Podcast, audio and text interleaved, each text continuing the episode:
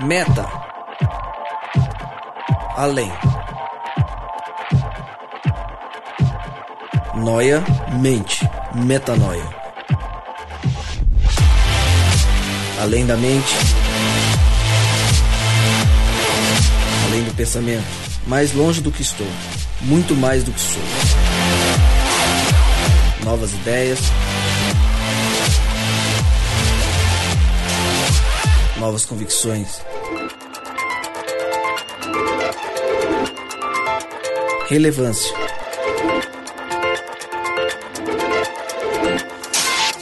Plenitude. A busca pelo ideal.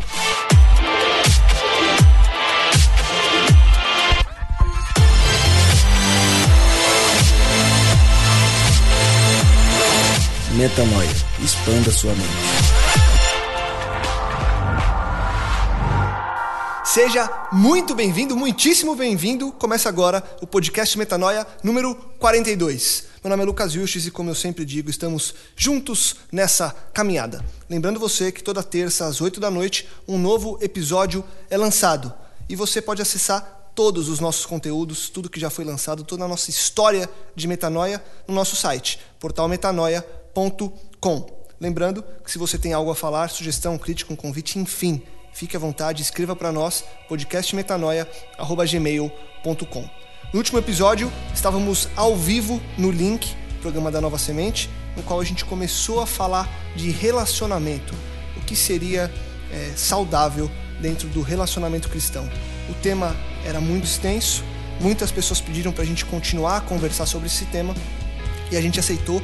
Cá estamos para falar sobre o relacionamento, agora voltado para a vida de casado. Como é ser casado, um casamento cristão? Como é viver dentro desse meio cristão já casado? Todos à mesa são casados, todos prontos para falar. Dani Pomin, empresária, casada. Seja muito bem-vinda, obrigado por ter aceito o nosso convite, que seja um encontro de muita bênção pra gente. Obrigada pelo convite, é, sou fã do Metanoia e do Rodrigo. Todo mundo que vem Amiga isso. do Pegou Rodrigo. agora. A minha sorte é que você não mandou ninguém apresentar ainda. Eu nem vou esperar. Obrigada e... é, é, enfim, vida de casado é, é sempre uma incógnita, né? Porém, no reino de Deus, a gente, e- o casamento é um presente. Legal. Amém. Júnior, missionário, também casado. Bem-vindo, obrigado por, no meio da sua agenda de viagens, volta dos Estados Unidos, agora vai fazer uma outra viagem. Seja bem-vindo, obrigado por ter aceito o nosso convite também. Obrigado, obrigado por, pelo convite. Estou muito feliz de estar aqui. Vocês que sempre me acompanham nas minhas corridas diárias. É, e agora fico muito feliz de participar aqui com vocês. Legal. E ele? Ele. Quem é ele? Rodrigo Maciel. Também casado, a dona Suelen, que está aqui nos assistindo, fazendo a unha. Eu falo mesmo, Suelen, eu falo mesmo que você está fazendo a unha, assistindo a gente gravar. Seja bem-vindo. Beleza, muito bom estar aqui com vocês novamente. E não sabia que minha esposa estava fazendo a unha, não. Acabei de perceber, olha lá, só. Tá vendo? E é muito bom estar aqui novamente. Que Deus nos abençoe para poder compartilhar aquilo que Ele quer falar com todo mundo. Legal. Casamento. Eu separei dois é, versículos para a gente começar e introduzir esse tema. É, Gênesis 2, 24, talvez um dos mais famosos é, a respeito desse tema, diz: Portanto, deixará o homem o seu pai e sua mãe, e apegar-se-á à sua mulher, e serão ambos uma carne. Depois, em Mateus 19, 5 e 6, está escrito: E disse: Portanto, deixará o homem pai e mãe, e se unirá à sua mulher, e serão dois numa só carne. Assim não são mais dois, mas uma só carne. Portanto, o que Deus ajuntou, não separem o homem. Vamos começar leve para a gente depois entrar nos, nas incógnitas, né, Dani? Como que é ser um parceiro, uma pessoa casada, é, de acordo com os planos de Deus? Como que na casa de vocês, na relação em que vocês é, um dia assumiram com a pessoa com quem vocês casaram, como nessa relação é possível é, a gente aplicar os nossos nossas certezas, as nossas convicções de filhos de Deus com essa pessoa que a gente ama e que a gente compartilha a vida? Primeiro. Ganhou, ganhou. Casamento, eu já ouvi falar, né? Casamento não é pra você. Enfim, é... E, enfim, a, a vida, né? A, os presentes que a gente recebe de Deus também não são pra gente. São sempre para compartilhar. E quando você tem alguém que vale a pena compartilhar, aceita essa missão e, e aí vive em, em prol dessa pessoa. Você, Dani, deixa eu aproveitar esse gancho do que você falou agora. Desde o, você é casada há quanto tempo? Casada há 13 anos. 13. Desde o começo você pensava dessa forma em o casamento não é para mim, ou você desenvolveu isso no meio do caminho, ou faz pouco tempo? Como você lida com isso que é, vai ser o norte do que a gente vai conversar? Realmente temos de olhar para o outro como a parte principal. Como você construiu isso por ouvir isso de alguém um dia e entender isso como algo fundamental? É, a gente aprendeu junto, eu acredito. Né? É, é meu segundo casamento. É uma segunda oportunidade que Deus me deu de de servi-lo através da minha vida em casa também, né? E o, o, meu esposo é um presente de Deus, assim. Quem tem, tem oportunidade de conviver com ele sabe disso, né? É super consagrado, um cara amigo, enfim. Acho que é o meu melhor amigo, principalmente, né? E a gente vive de um jeito que, assim, um dia após o outro, a gente renova a nossa vida, né? É, então, assim, tudo que aconteceu no dia, a gente faz um balanço para a gente começar o dia seguinte.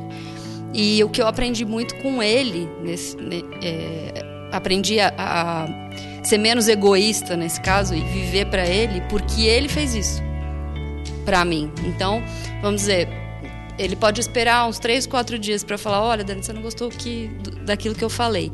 Mas ele fatalmente vai falar e ele vai falar com amor e com carinho. Então ele vai falar: Dani, vamos conversar sobre aquilo que você falou? Eu não gostei, eu fiquei triste, né? Vamos, uhum. vamos tentar melhorar nós dois?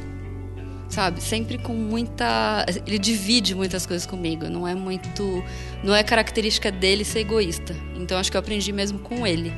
Você vê que legal esse lance da. Essa que a Dani tá dizendo pra gente, porque conversa muito com o lance que a gente sempre fala aqui de que a gente só pode amar porque alguém nos amou primeiro. Né? Uhum, né? uhum. O quanto é importante alguém amar primeiro, né?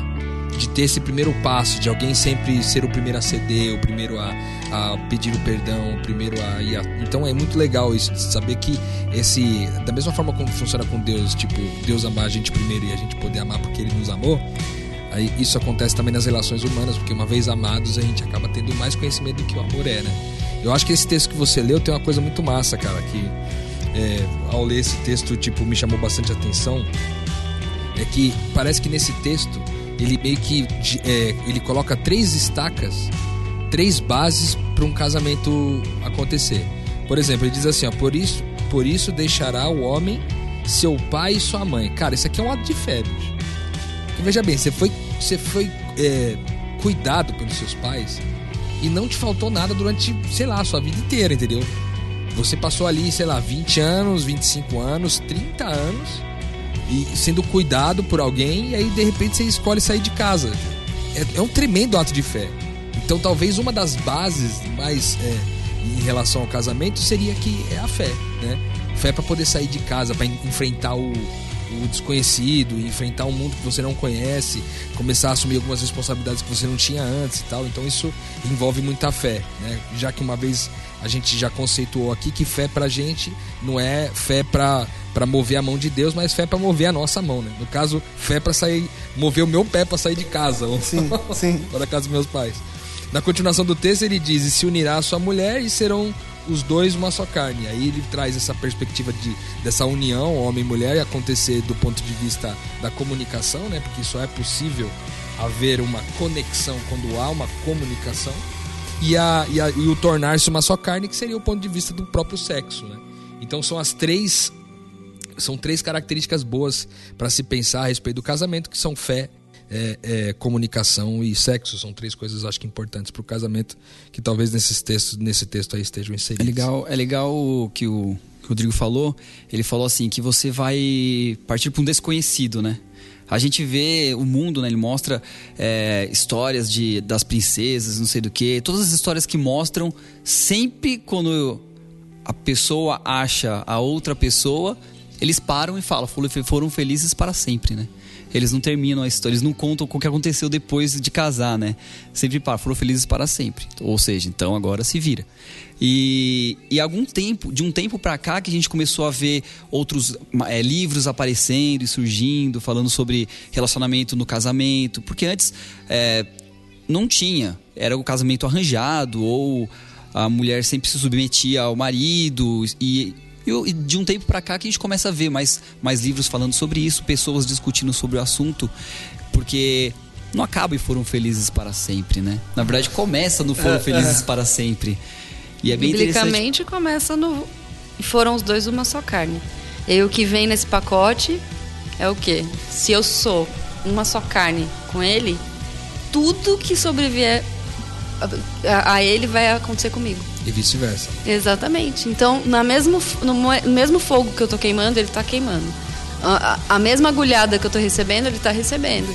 E dessa forma ele me defende e eu defendo a ele. Né? Então somos um tudo que acontecer com um vai acontecer com o outro. E é, esse peso para muita, muita gente é insuportável, né? Porém, a, a gente está aqui para isso. É, a, a gente crê que Deus sonhou o casamento, sonhou a união de homem e mulher, sonhou essa concepção de famílias e novas famílias. E eu pergunto para vocês, o que, que vocês acham que Deus espera das nossas famílias? é, o que, que ele espera de um novo núcleo familiar. Eu, por exemplo, sou casado há seis meses, então casamento super recente. É, vocês talvez é, tenham mais tempo. A Dani falou 13 anos, o Rô já está. Vou fazer oito anos. Oito anos. Junior, cinco anos. Cinco anos. Então vocês estão bem mais experientes que eu. É, o que, que vocês acham que Deus espera da casa de vocês como família, como homem e mulher, hoje como uma só carne? Na verdade, assim, é, Deus espera que a gente louve Ele em, a todo momento em Legal. todos os aspectos da nossa vida. Então, no nosso lar, a gente também tem que louvar a Deus nosso relacionamento com, com, com o nosso, nosso, nosso amado ou nosso amado. É, e Deus é maravilhoso que Ele fala, é, Ele pensou e planejou o casamento, porque Deus é relacionamento. E quando Ele coloca duas pessoas, são duas pessoas totalmente distintas. São duas pessoas que não pensam igual, não cresceram da mesma maneira, não ouviram as mesmas histórias, cada um tem a sua história. E quando ele coloca essas duas pessoas juntas, ele fala: Ó, agora você tem que aprender o lado dela, você tem que olhar de uma maneira diferente. No relacionamento, você, no casamento, você deixa de ser egoísta. Porque você precisa pensar no outro. Porque se o outro não estiver bem, se o outro não estiver feliz, isso interfere diretamente no relacionamento. Então, no lar, Deus espera que nós sejamos sempre, passo a passo, menos egoístas. Claro, um processo. É, menos egoísta ao ponto de louvar a Deus em nosso relacionamento. A, louvar a Deus nossa casa é louvar a Deus com as suas atitudes quando você chega em casa, é, no, na maneira que você trata a sua esposa ou seu marido. Isso você está louvando a Deus de uma certa maneira, porque Deus criou o relacionamento. E casamento nada mais é do que o relacionamento de duas pessoas. Eu acho que uma coisa forte, cara, do que Deus quer da gente, eu acho, são, na minha opinião, duas coisas. A primeira que eu acho que ele espera que quando a gente se case, ele espera que a gente traduza mais de quem ele é. É, é muito é, é, muito louco isso de pensar que assim, é, quando é, Deus fez Eva a partir de Adão, fez a partir de uma costela, né?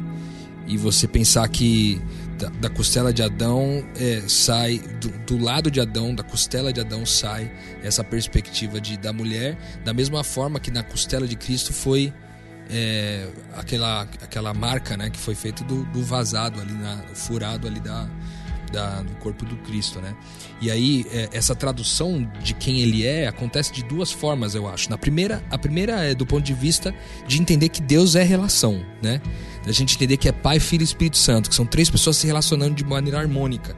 Então, eu acho que o casamento serve para a gente traduzir isso também, testemunhar isso no mundo de que Deus é um Deus relacional, Deus não é um Deus do indivíduo, do individual.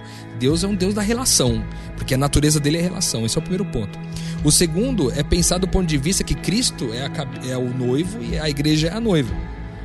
Então, quando a gente é, se une no casamento, a gente pode perceber é, no casamento um pouco da relação de Cristo com a igreja. Né? Então, não só do ponto de vista da, da, da, raiz de Deus ser relacional, mas de como Cristo se relaciona com a igreja. Entendeu? Porque se a gente for parar pra pensar, como que é a igreja hoje? Como que a igreja se comporta hoje? É, será que a igreja é uma boa mulher para o seu marido que é Cristo hoje? Ela é um bom exemplo de mulher? Então eu acho que viver, viver essa experiência do casamento é uma oportunidade de também traduzir essas duas realidades, coisas invisíveis, questões invisíveis, por exemplo, essa relação de Cristo com a igreja é uma questão invisível. No casamento ela pode ser manifestada de maneira visível. E a relação e a natureza relacional de Deus, que é invisível, no casamento ela pode ser manifestada de forma visível. Como, por exemplo, a multiplicação. Porque é, entende-se que, já que Deus é um Deus relacional e a sua natureza é criar e multiplicar, uma das, das questões do casamento é a possibilidade de você multiplicar. Não só multiplicar do ponto de vista fisiológico e ter filhos, gerar filhos fisiologicamente, mas também de gerar filhos é, ministerialmente, espiritualmente. Ou seja, não só filhos gerados da carne, não só filhos gerados do. mas filhos também gerados do espírito. Né? O casamento, essa relação, pode fazer com que muitos filhos de Deus sejam encontrados no mundo e trazidos à tona. Muitas pessoas sejam convertidas e, e entrem no reino de Deus por causa dessa relação do casamento. Então acho que talvez o, eu acho que o que Deus quer de nós quando ele quando ele é, permite o casamento, quando ele, ele incentiva o casamento, é que a gente consiga manifestar de maneira visível aquilo que é invisível. E essa multiplicação que você está falando, Rô, está bem alinhado com o que eu estava pensando aqui. É, quando ele diz deixará pai e mãe e se unirá à mulher, ele está colocando fim num ciclo e está começando outro ciclo. E é assim também a nossa vida de multiplicação no reino, né? Então a gente sempre está, a gente inicia um ciclo e aqueles que nasceram desse ciclo, eles estão formando outro ciclo e assim vai multiplicando. Então, essa, essa visão é, tridimensional, né, dimensional, multidimensional de Deus, é trazida também para o casamento. Não necessariamente um filho do casamento, mas o que você está multiplicando no reino, né? Que se traduz através da sua vida. São e seus filhos e irmãos. A né? de Paulo, né, com, com. Ai, me fugiu o nome agora. Timóteo. Paulo com Timóteo. Paulo chegou a dizer para Timóteo assim: Timóteo, meu querido filho na fé. Eles não eram pai uhum. e filho do ponto de vista fisiológico, mas se entenderam como, como pai e filho do ponto de vista espiritual, né? Porque o, quem na verdade plantou a semente verdadeira do, do homem espiritual dentro de Timóteo foi Paulo, né? Muito louco isso. Como que é, é a gente entende esse sonho de Deus? Aí a gente entende é, o que Deus quer do nosso lar, mas como que é a vida dentro de um lar para vocês? É, talvez tenham pessoas das mais variadas ouvindo a gente, daquelas que têm um casamento, daqueles que nunca teve um, uma palavra estranha, nunca teve uma discussão, aqueles que estão passando por crises é, muito graves, outros que talvez queiram casar e estão com dúvida, enfim, há uma, uma sorte de pessoas ouvindo a gente. É, e aí muita gente quer entender por que, que a gente está aqui. Pô, por que estão essas quatro pessoas falando sobre casamento? O que, que a gente. É, a pessoa deve estar em casa, o que, que eles podem compartilhar comigo, além do que eles já falaram nesses primeiros 15 minutos, é, para que a minha casa seja edificada, para eu entender tudo isso e colocar em prática. E aí a minha pergunta é, é como, a, como é essa vida cristã dentro do lar? Porque a gente falou qual que é o sonho a gente falou qual que é o ideal e a gente falou como que é viver essa missão. Mas na casa de vocês é simples assim, entre aspas? É, quais são os, os problemas que aparecem? Enfim, para a gente deixar é, o mais humano, vamos falar assim, mais humano possível. Como que acontece com vocês? É, quando, quando eu me casei, né? Na verdade, eu, eu, morei sozinho um tempo antes de casar. Morei sozinho, se não me engano, três anos antes de casar. E por isso eu tive alguns problemas logo quando eu me casei. Porque você mora sozinho, você não dá satisfação para ninguém, você tem a sua vida e tudo mais tal. E eu quis trazer isso pro casamento. Então, meu primeiro ano de casamento não foi fácil. Foi terrível. Eu até comecei a falar, meu, será que vai dar certo? Porque foi difícil, porque por causa disso. Só começou a mudar depois que eu comecei a entender que o problema estava nesse meu, nesses meus três anos sem dar satisfação para ninguém. Mas o é egoísmo que você ainda carregava e que não ia fazer parte desse relacionamento. Né? Exatamente, porque meu, quando você casa, você você precisa deixar o seu egoísmo de lado. Porque se você não deixar seu egoísmo de lado, muita coisa vai começar a não dar certo. E foi assim no primeiro ano de casamento e é, admito que foi maior parte é culpa minha por causa disso, por eu trazer essa bagagem. Mas foi engraçado que depois a gente é, conversar muito, o, o, importante é isso. Em meio às dificuldades, os problemas, é, as brigas, precisa sempre ter é, o, a conversa, o respeito. Precisa ter o respeito e a conversa para entender, tentar entender o ponto de vista do outro, mesmo se for difícil. No começo é difícil, é muito difícil. Mas se você começa a exercitar isso, depois de um tempo você começa a entender o outro lado com um pouco mais de facilidade. E depois de um tempo foi engraçado que eu voltava para casa, eu pegava muito trânsito e eu sempre, né, você trabalha muito, tal, vida de São Paulo loucura. E eu ficava feliz quando eu tava voltando para casa, porque eu sabia que quando eu chegasse em casa, minha mulher já tava esperando. Então assim, as coisas mudam.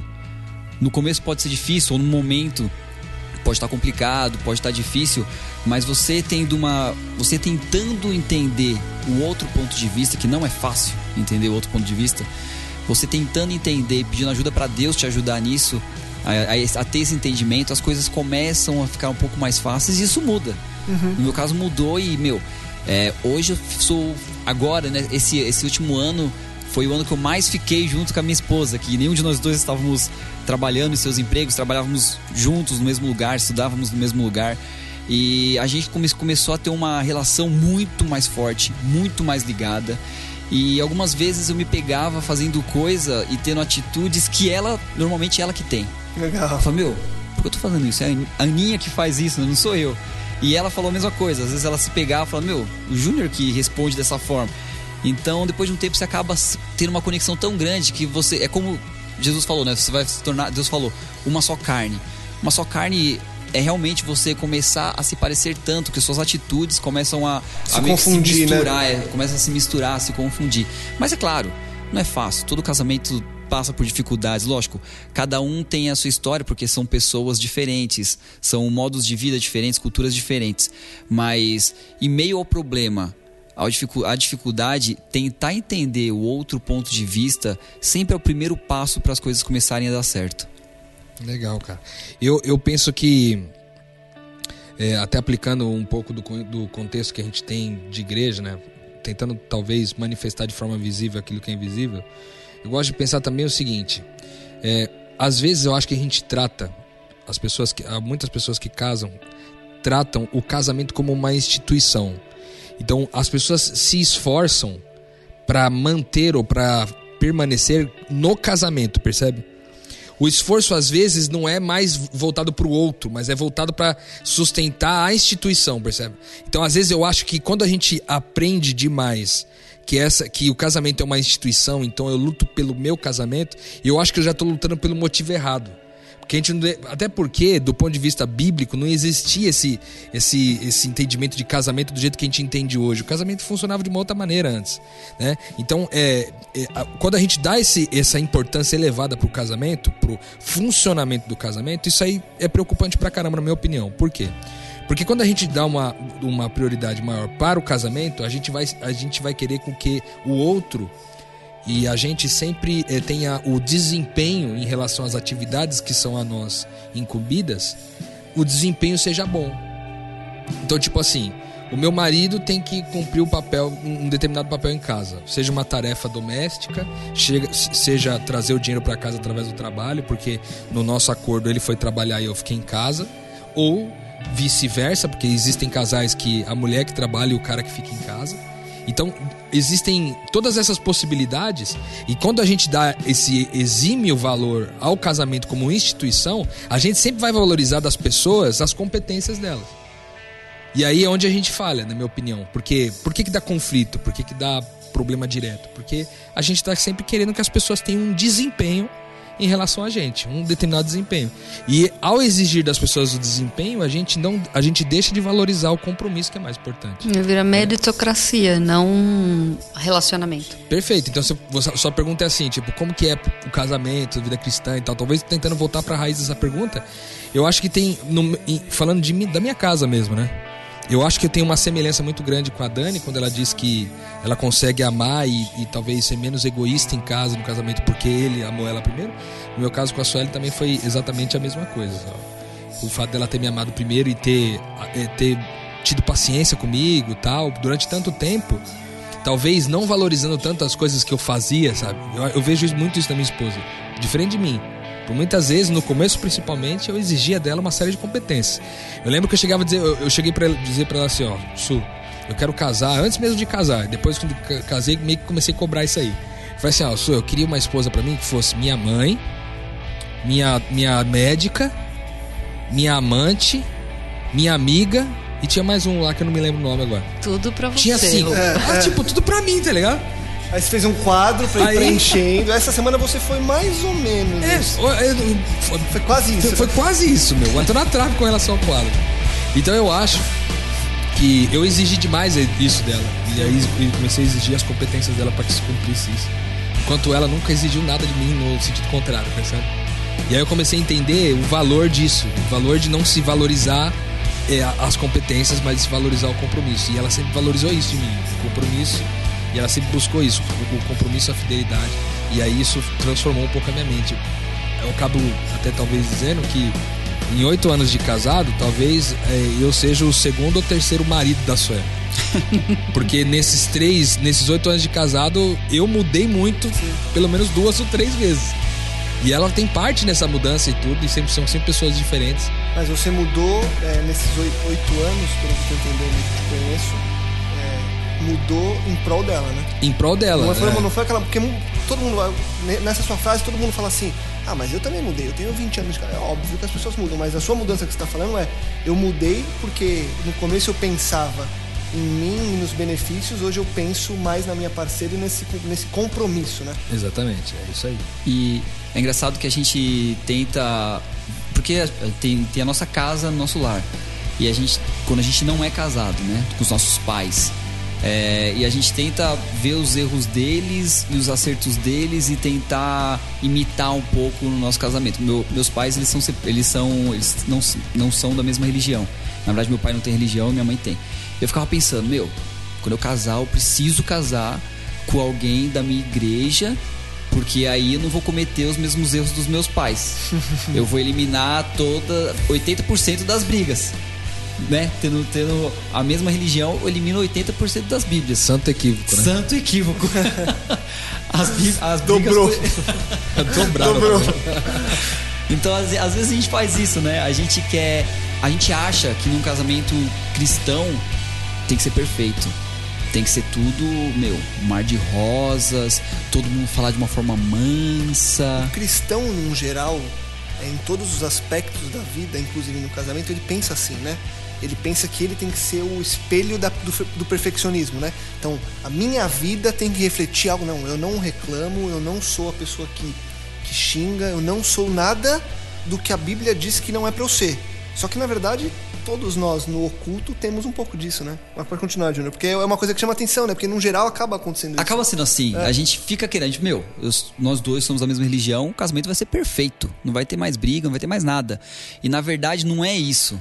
Na verdade, quando você quando, quando você casa, você ah, eu lembro que o, quando, quando a gente casou, uma coisa que o pastor que fez o casamento falou e a gente não esquece, né? É, que um casamento é um é como se fosse um tripé, né? É o, o marido, a esposa e Deus. Então, se você sempre tiver Deus no seu casamento, as coisas caminham um pouco mais fáceis. Pode ter a briga, pode ter a discussão, pode ter tudo isso mas tem Deus que faz essa parte do reconciliamento. Porque quando você olha para Deus, você vê um reconciliamento absurdo, extremo, ao, ao, a um, um, uma coisa perfeita. E você tenta, de certa forma, transmitir isso para o seu lar. Então, se você olha para Jesus, fala, pô, mas Jesus falou para amar o seu inimigo. Meu, minha esposa não é minha inimiga, mas tem que amar do mesmo jeito. sabe? Você tem que ter uma cumplicidade com ela, você tem que entender um pouco mais ela. Então, assim, o casamento sendo cristão, não cristão, vai ter briga, vai ter desacordo, porque são duas pessoas diferentes.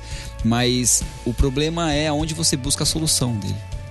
Eu, eu acho que tem sério mesmo assim, pensa, agora tudo que a gente tá falando aqui, tantas coisas que a gente pode falar a respeito do casamento, talvez a gente poderia fazer até uma série sobre casamento, porque tem muita coisa para ah, falar, sim. né? Mas tem uma coisa que eu queria citar aqui, que é o seguinte, muitos de vocês estão ouvindo a gente aí, e eu aqui também já pensei nisso algumas vezes, é, a gente sempre fica pensando se o casamento ele, ele tá funcionando quando parece que a paixão desapareceu, né? Porque, por exemplo, a gente tem aquele e eu, eu, li uma coisa do C.S. Lewis que eu achei espetacular no livro é, Cristianismo Puro e Simples a respeito do casamento. Trouxe, trouxe até uma parte do texto para ler para vocês aqui. É, que é essa, esse equívoco da gente achar que essa, essa faísca da paixão, essa, esse fogo consumidor da paixão, daquele negócio de. daquele sentimento extremo, aguçado e tal, que ele vai permanecer, cara, por 30, 40, 50, 60 anos, entendeu? E, e, e até o, o autor, o, o C.S. Lewis, vai até dizer, cara, isso, dizer isso é quase como dizer que você pode ter uma dor de cabeça para sempre, ou pode ter um, um algum tipo de, de, de doença é, é, que te incomode com um sintoma para sempre, você não consiga tratar. Né? são coisas que não são, não combinam. Então, achar que às vezes o seu casamento não tá legal porque talvez você não se sinta mais apaixonado por aquela pessoa, não quer dizer a mesma coisa. Talvez o que Deus espera da gente é justamente que a gente mate esse sentimento de, de paixão para que a gente possa experimentar coisas novas a respeito da vida de casado, né? E aí eu queria compartilhar o texto com vocês aqui do C.S. Lewis, que diz o seguinte, ó. Ele diz assim: "Segundo me parece, essa é uma pequena parte do que Cristo quis dizer quando afirmou que nada pode viver realmente sem antes morrer. Olha que louco. Tá falando aqui do lance da paixão. Simplesmente não vale a pena tentar manter viva uma sensação forte e fugaz. É, é a pior coisa que nós podemos fazer isso. Deixe o frisson ir embora e deixe essa paixão morrer. Se você passar por esse período de morte e penetrar na felicidade mais discreta que o segue, passará a viver num mundo que todo que a todo tempo lhe dará novas emoções. Mas se você fizer das emoções fortes a sua dieta diária e tentar prolongá-las artificialmente, pulando de relacionamento em relacionamento, elas vão se tornar cada vez mais fracas, cada vez mais raras, até que você vai virar um velho entediado, desiludido para com toda a vida. Então, tentar manter essa paixão é, sempre, segundo Lewis, né? Tentar manter essa paixão sempre viva de maneira artificial, tenta uma coisa, é um romantismo extremo daqui, um romantismo extremo dali, e vai para poder tentar manter essa, esse, esse fogo consumidor ativo por tanto tempo, vai impedir você de viver é, sensações mais profundas, emoções mais profundas que, que fazem parte de um casamento mais maduro. Então ele entende que, o, que a paixão é a faísca, é o princípio do, do, do casamento começa na paixão, mas ela evolui de maneira a você poder experimentar outras emoções que são um pouco mais discretas, não são tão intensas, mas que trazem tamanha felicidade quanto ela trouxe naquele determinado momento. Né? Muito legal muito esse legal, texto Lewis. Muito legal. Queria perguntar para vocês, é, avançando, como que entra nesse esquema todo, como que entram os filhos? Para alguns é, há um planejamento.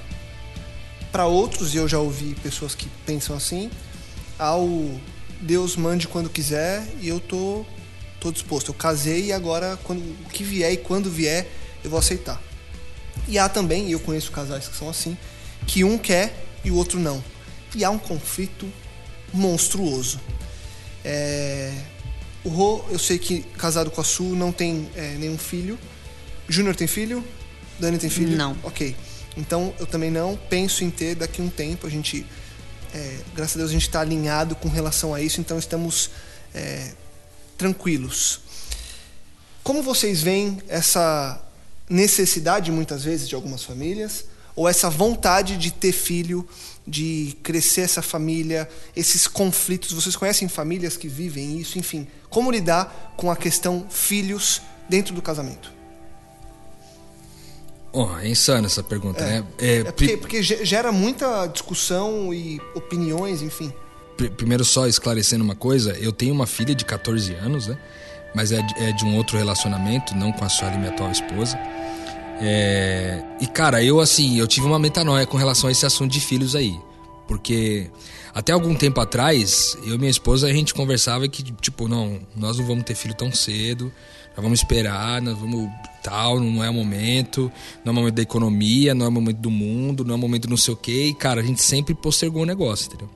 Só que quando a gente parte da, da, da perspectiva de que é, o casamento existe para você poder manifestar de maneira visível as coisas que são invisíveis, é, então eu acho que ter filhos, né? Porque Deus gera filhos.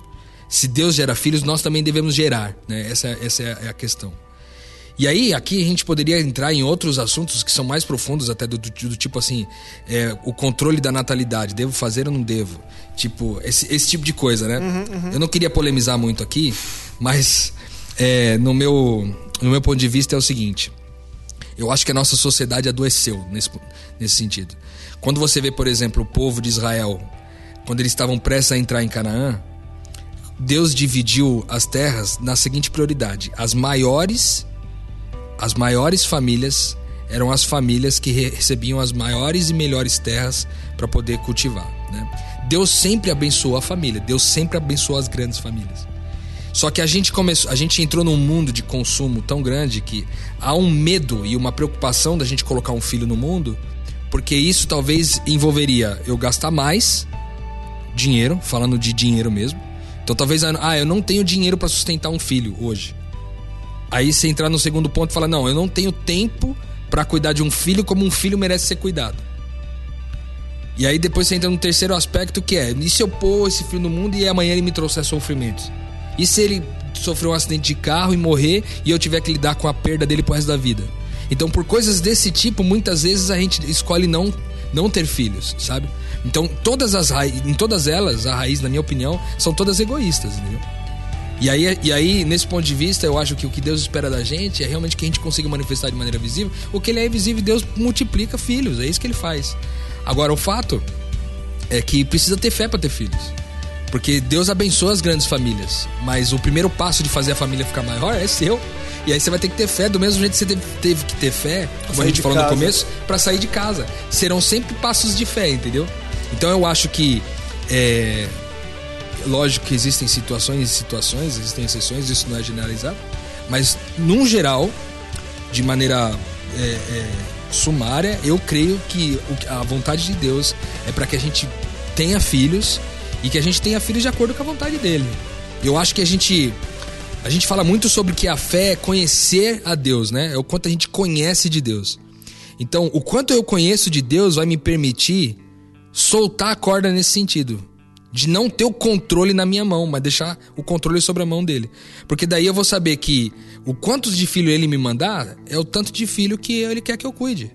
E se ele me mandar um, benção. Se ele me mandar nenhum, mas me mandar filhos espirituais, benção também. E se ele me mandar cinco filhos naturais, fisiológicos, benção também, cara. Porque eu confio tanto em Deus que eu sei que o que ele quer para mim é o melhor que eu, que, ele, que eu poderia receber. Muito melhor do que a minha própria vontade. Então eu penso nisso a respeito da questão dos filhos aí. Engraçado por falar é, desse assunto de multiplicar e tudo mais, é, tem que ver o, qual, é o, qual é o objetivo, né? O, o real objetivo. Porque pode existir casais que normalmente tá numa, numa briga tremenda numa discussão tremenda e por confiar muito na parte do na instituição casamento, não querer separar, fala, meu, eu preciso ter um filho, senão a gente vai se separar. Motivação errada. Motivação é. errada, entendeu? Então, qual é a motivação para ter filho? A motivação é segurar o relacionamento, sabe? A motivação é dar felicidade para os avós, sei lá, existe tantas motivações aí, mas a motivação é multiplicar, como Deus quer que a gente faça. Então, qual a motivação que te leva a ter um filho? Isso que tem que ser bem trabalhado, bem, bem discutido entre o casal, até porque os dois têm que estar alinhados quanto a isso. Se um não tiver, segura, segura um pouco, sabe? Até o outro amadurecer mais a ideia, até o outro estar tá um pouco mais preparado e vai embora. Se os dois estiver, beleza, vai embora. Mas o, acho que o principal, o principal cuidado tem que ser qual a motivação para ter isso. E depois de ter um filho, eu não sou perito porque eu não tenho filhos, hum. mas ouço pessoas falarem que muitos amigos meus falam isso também e me aconselham a ter filhos porque eles falam que que quando você tem filho, você entende mais o que é o amor. Eu não, ainda não sei isso. ainda não entendi muito Mas mais eu ouço, a- eu ouço Nesse muito extremo, isso. né? isso, ouço muito isso, ouço muito isso. Ah, Meus amigos sempre falam Júnior, por que você não tem, pensa em ter um filho e tal? Porque você vai entender mais o que é o amor. Porque eu percebo, vendo os meus amigos que, tem, que são casados e têm filhos, que eles se doam 100% para a criança. Então ele- eles, eles se anulam em muitas coisas. E meus amigos viajar, a gente viajava ouvindo vários tipos de músicas tal. Quando tem a criança, a gente ouve, a gente viaja ouvindo o tipo de música que a criança quer ouvir. É, as musiquinhas dela, a televisão, só fica no canal que a criança quer, quer assistir. Então existe isso. Você passa a, a querer que a vontade do outro na verdade, a sua vontade acaba sendo a vontade do, da, sua, das- da, da sua criança, do seu filho. Talvez por isso, essa talvez seja a motivação correta, né? É o- a, a visão, assim, de, de você materializar um relacionamento num objeto seria legal também. Só que, cara, é numa outra pessoa. Então você imagina que a química de Deus rolou entre vocês e aí o resultado foi uma pessoa. Nossa, muito louco essa perspectiva. Isso é louco, né? É, eu acredito que essa, esse é o tipo de motivação que Deus quer que a gente tenha. Porque, assim, é ver o resultado do amor dele, é, que foi. que a gente é canal, enfim, né? O amor dele passa através da gente e o resultado é um ser humano, né? É o reino de Deus é, é- é crescendo aqui na Terra, né? Criando raízes. O, o Rô trouxe uma perspectiva que é uma perspectiva é, que não deve, não deve ser comum, essa perspectiva do, cara, vou, tô pronto e o que vier veio. São poucas as pessoas que, que chegam a esse entendimento de fé, é, não, não por simplesmente ser uma convicção apenas, mas talvez por um conhecimento. Você está em um ponto que você acredita nisso. Eu queria perguntar para vocês dois, é, já adiantando que hoje eu não consigo mensurar é, quando talvez, e talvez acho que pelo conhecimento, talvez eu não tenha esse. é, eu vou chegar nesse e falar, cara, estou pronto para receber o que Deus mandar. Como vocês lidam com isso? Vocês já pensaram nisso que o Rô é, trouxe de, cara, na verdade eu tinha que estar pronto, assim como é, todos, os- todas as minhas é, descendentes, enfim, todo mundo que veio antes. Toda a é, ascendência, né? tudo, to- minha ascendência. Afinal, tô É, aqui, né? Exato, tô aqui. é, e talvez na nossa geração, de duas gerações para cá, começou a ter muito esse controle de. é, enfim, Natalidade e tal. A natalidade, você ter os métodos con- contraceptivos. Como vocês lidam com isso? É algo que já passou pela cabeça de vocês? Vocês imaginam que um dia vocês vão conseguir agir assim? Cara, o que Deus mandar, eu tô pronto. Vocês já pensam assim e estão esperando chegar um filho? Enfim, como vocês lidam com isso? Na verdade, quando eu casei, né, quando eu e minha esposa nos casamos, a nossa ideia era não ter filhos. Ah, Mas a gente pensava em não ter filhos e, e, e no futuro adotar um filho, sabe? Porque a gente, na verdade, a gente sente. A gente sempre fez trabalhos comunitários, ia visitar orfanato e tudo mais. E partia, parte o coração. Quando você vai no orfanato, vê aquele monte de criança, você tem que ir embora e aquelas crianças vão ficar lá sem um pai, sem uma mãe. Então nós tínhamos com a gente de adotar de ter uma, sabe, uma criança que já nasceu, que está sofrendo nesse mundo, porque esse mundo é cheio de pecados. Então, trazer essa criança para um lar onde ela possa receber amor, onde ela possa receber carinho, todo esse tipo de afeto que ela não tem. Ela já está viva, não pediu para não pediu para estar ali, mas está naquela, naquela condição e a gente pensa em fazer isso. A gente também pensa, depois disso mudou, as coisas vão mudando. Talvez hoje a gente ainda não tem uma, uma opinião exata, uma, uma opinião vai ser assim, vai ser assado.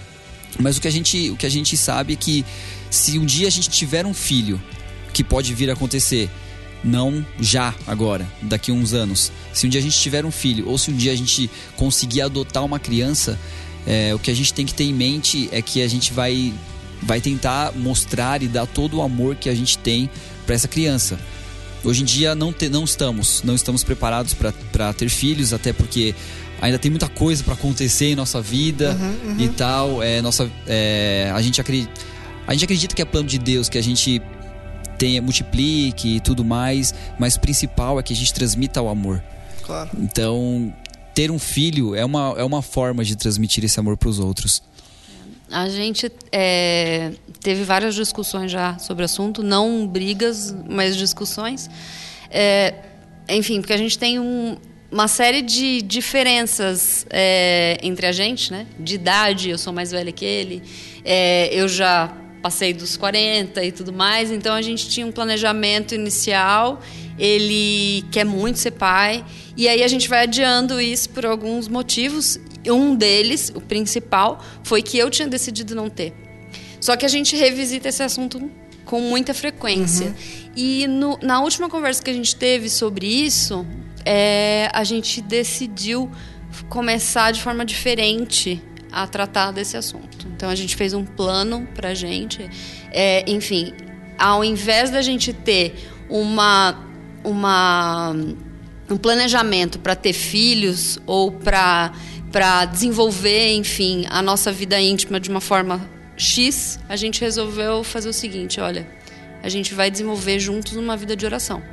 Show. Então, nesse momento, a gente tomou a, a, a, a, a decisão, né? Decisão de fé. Né? De fé. De, assim, nós vamos orar. Então, assim, nós vamos orar para ter filho? Não. A gente vai orar pelo casamento? Não. A gente vai desenvolver uma vida de oração. Então a gente é, começou, não faz muito tempo, a gente sempre orou em casa e tudo mais, mas não faz muito tempo que a gente começou um plano de toda noite sentar junto, ler alguma coisa junto e orar. E aí a gente está lendo um livro sobre oração.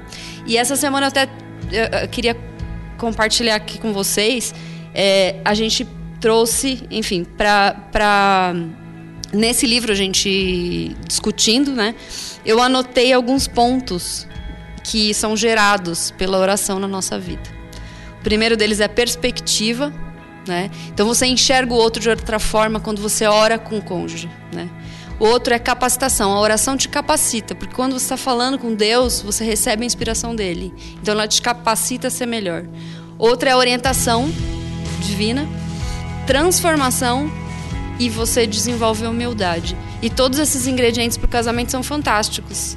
Então, assim, você quer é, ir em direção a, a multiplicar a família, né? A gerar um novo ser então você tem que estar preparado, porque assim, uma mãe e um pai tem que ser pessoas de oração. Né? Então, se eu simplesmente colocar uma barreira, uma desculpa, ah, eu não vou ter filho porque esse mundo é cruel, ah, porque eu sou mais velha, você sempre fica criando desculpas. Então, através da oração, você vai conseguir conhecer a vontade de Deus para você. Então, a gente decidiu assim. Vamos Legal. ver no que vai dar. É, Quer falar alguma coisa? Não, é, só desse assunto, cara, ele é bastante tenso, talvez a gente poderia falar um podcast um só sobre, só filhos, natalidades, etc.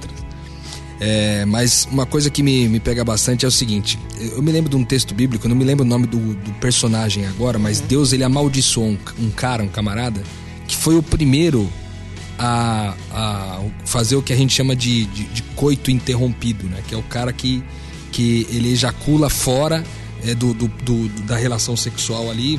No caso, a Bíblia tratou de ejacular na terra, né? Uhum. Fora da, da questão ali. Deus ele amaldiçoou aquele homem naquela ocasião. É, e, e, e, pensar nesse fato de que Deus amaldiçoou o homem nessa ocasião me leva a crer, crer em algumas coisas. Uma delas é que é, existe um propósito na, na, na relação sexual, né? Existe um propósito. Deus criou a relação sexual para um propósito. E e eu creio muito que esse propósito é de você plantar uma semente, seja essa semente a semente fisiológica, a semente do filho, a semente de um novo ser, ou não. Bem lembrado, ou não. Deus amaldiçoou não por causa disso. É, então eu creio que é, Deus espera da relação sexual que nós temos no casamento, Ele espera essa, esse, esse esse plantio dessa semente, sabe? Uhum, uhum. A, a, tradução da identidade de Deus sendo colocada, sendo transmitida de uma vida para outra e tal. Eu penso muito nisso. E eu acho que hoje em dia, a razão pela qual a gente tem muita dificuldade de pensar sobre isso é o seguinte: antes as pessoas casavam cedo, muito cedo. Né? Com 14, as mulheres com às vezes 14, 13, 14 anos já se, casa, já se casavam. Hoje não é uma coisa muito admissível. Uhum. Mas eu me lembro, por exemplo, que eu fui no, numa comunidade lá em Joinville é, que, que a gente segue aqui, se inspira muito na comunidade. É uma comunidade que a média de idade é de 20 anos de idade. E eu fiquei surpreso porque a molecada lá casa muito cedo. Casa com tipo 19 anos, 18 anos. 17 anos. Casam cedo mesmo. E, e o, uma vez perguntando para um deles, falei, cara, o que, que, te leva, né, meu? A não tendo construído nada, uhum. não ter recurso financeiro, tá trabalhando um trabalho às vezes muito simples, que não dá para bancar o aluguel, alguma coisa assim. O te leva a, cara, tomar a decisão de casar? Aí a resposta de um, de um deles foi assim para mim. Falei, cara, eu entendi que o casamento é, quando você vai se casar com alguém, quando você vai se relacionar com alguém, essa pessoa passa a fazer parte do seu ministério de levar, levar o reino para frente. Então, o casamento é, é, é, é muito sério justamente pelo fato de ser a fortificação que Deus dá um para o outro para que se cumpra o propósito do reino de Deus. Então, eu acho que a gente atrasar e cada dia a gente atrasa mais é, o processo do casamento faz com que também o processo do filho se atrase. Uhum. E muitas vezes ao ponto de a gente às vezes não querer o filho mais. Porque se juntou tantas coisas, porque quando a gente tem de 14 a 20 anos, o que, que a gente pensa da vida de responsabilidade? Que tipos de responsabilidade a gente tinha? Agora a gente já forma um monte. Não, eu só posso casar quando eu tiver em todo certinho, apartamento pago, imobiliado, emprego top. Cadê a fé, cara? Né? Cadê a fé que a gente falou do primeiro texto? Cadê a fé para começar quando não tem nada, cara? Eu estive aqui domingo na comunidade, aqui na Nova Semente, teve um, um programa especial para molecada a respeito de relacionamento afetivo. E o Dr. Rui, que é um dos anciãos aqui da comunidade, é um cara que eu admiro bastante, inclusive, ele falou uma coisa que foi impressionante para mim. Ele falou que ele se casou ali com 16, 17 anos, junto com a. É, casou com a esposa dele ali com 16, 17 anos, vão fazer quase 50 anos de casado, 60 anos, sei lá. E é o que é admirável pra caramba, né? uhum. né? E ele falou uma coisa assim: casamento é coisa pra gente corajosa, entendeu? E eu creio muito nisso. Casamento é coisa pra gente corajosa, cara.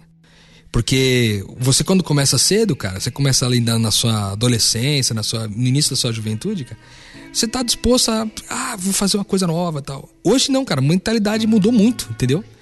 Então eu, eu quero primeiro formar tudo, eu quero primeiro resolver minha vida para depois eu casar, entendeu? Como se, na verdade, a bênção do casamento viesse do meu braço, não do, do braço de Deus, entendeu? Então, eu acho que, é, talvez antropologicamente falando, a gente tenha mudanças significativas da nossa cultura que dificultaram muito esse entendimento a respeito de casamento e de filhos, né? Porque a gente casa tarde, a gente quer ter filho tarde e, e quanto mais tarde a gente joga esse negócio, é, mais possível é de a gente ter casamentos mais complicados, mais difíceis de menos saudáveis para poder lidar. Então eu penso que é, talvez antropologicamente muita coisa possa se explicar, mas não, isso não quer dizer que isso talvez seja a vontade de Deus, né? Esse é o meu pensamento. Legal. Bom, são várias as nuances, são vários os temas. Dá pra gente fazer uma série só sobre casamento. A gente se propôs a fazer uma série sobre relacionamento. É, a gente fala hoje de casamento, a gente vai falar ainda sobre o namoro. É, e quem sabe a gente se aprofunde filhos, outros é, capítulos sobre casamento. Queria que de maneira rápida é, cada um de vocês falasse, enfim, o que é o casamento em ou uma palavra ou uma frase que seja curta, mas que resuma. Vocês podem pensar, quem quiser falar, levanta a mão.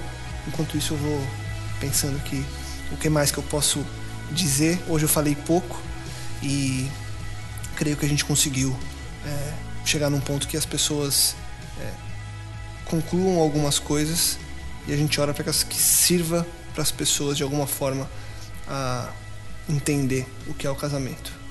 É, o, o casamento de Deus foi uma foi algo que, que que Deus criou. Casamento foi algo que Deus criou e se Deus criou, não tem como ser ruim, não tem como ser chato, monótono ou não ter graça ou nada disso. Casamento é uma coisa maravilhosa, é uma bênção. É, e porque você acaba se eliminando, você acaba deixando de ser tão egoísta e você passa a ser mais pelo outro. Então, casamento é isso e eu, eu aconselho a todos que não casaram ainda que façam uma experiência Case. disso, case-se, porque é uma coisa maravilhosa, é uma benção de Deus e você só tem a ganhar. Além do que ele disse, na realidade eu concordo com tudo, é amizade é fundamental, assim, que seja o teu cônjuge, o teu melhor amigo, né? E que Deus esteja entre vocês, sempre sendo alimento né, é, dessa, enfim, dessa igreja viva que você tem em casa, né? Cara, eu diria para você que tá ouvindo a gente é o seguinte: casem-se e casem-se o mais cedo que vocês puderem. para experimentar por mais tempo tanta coisa boa que o casamento tem. Eu louvo a Deus por já ter experimentado muitas dessas coisas e eu tenho certeza que é, nesse processo todo você pode ver Deus. Eu acho que, como a gente falou da questão de manifestar do, do invisível para o visível, o principal propósito é a gente testemunhar quem Deus é no casamento. E poder participar de quem Deus é é espetacular. Então, cara, você que tá ouvindo a gente aí que não casa. casou ainda, cara, casa rápido. Entendeu? Não espera a carreira concretizar. Eu, quando me casei, cara, minha, minha vida profissional era muito inferior ao que eu tenho hoje. A minha vida, meu entendimento da vida, minha maturidade era outra, era tudo muito menor. E o casamento trouxe muita coisa positiva para mim. Então, cara, seja alguém disposto a manifestar o invisível de Deus de maneira visível através do casamento, eu tenho certeza que você não vai se arrepender. Legal. Case, tenha filhos e lembre-se que nosso papel é amar primeiro. Ame primeiro. Dani, Júnior, Rô, obrigado. Você em casa, mande seu e-mail para nós, podcastmetanoia.gmail.com e aquele convite de sempre. Compartilhe, divulgue e ajude que mais pessoas também possam expandir a mente. Semana que vem tem muito mais Metanoia. Expanda a sua mente.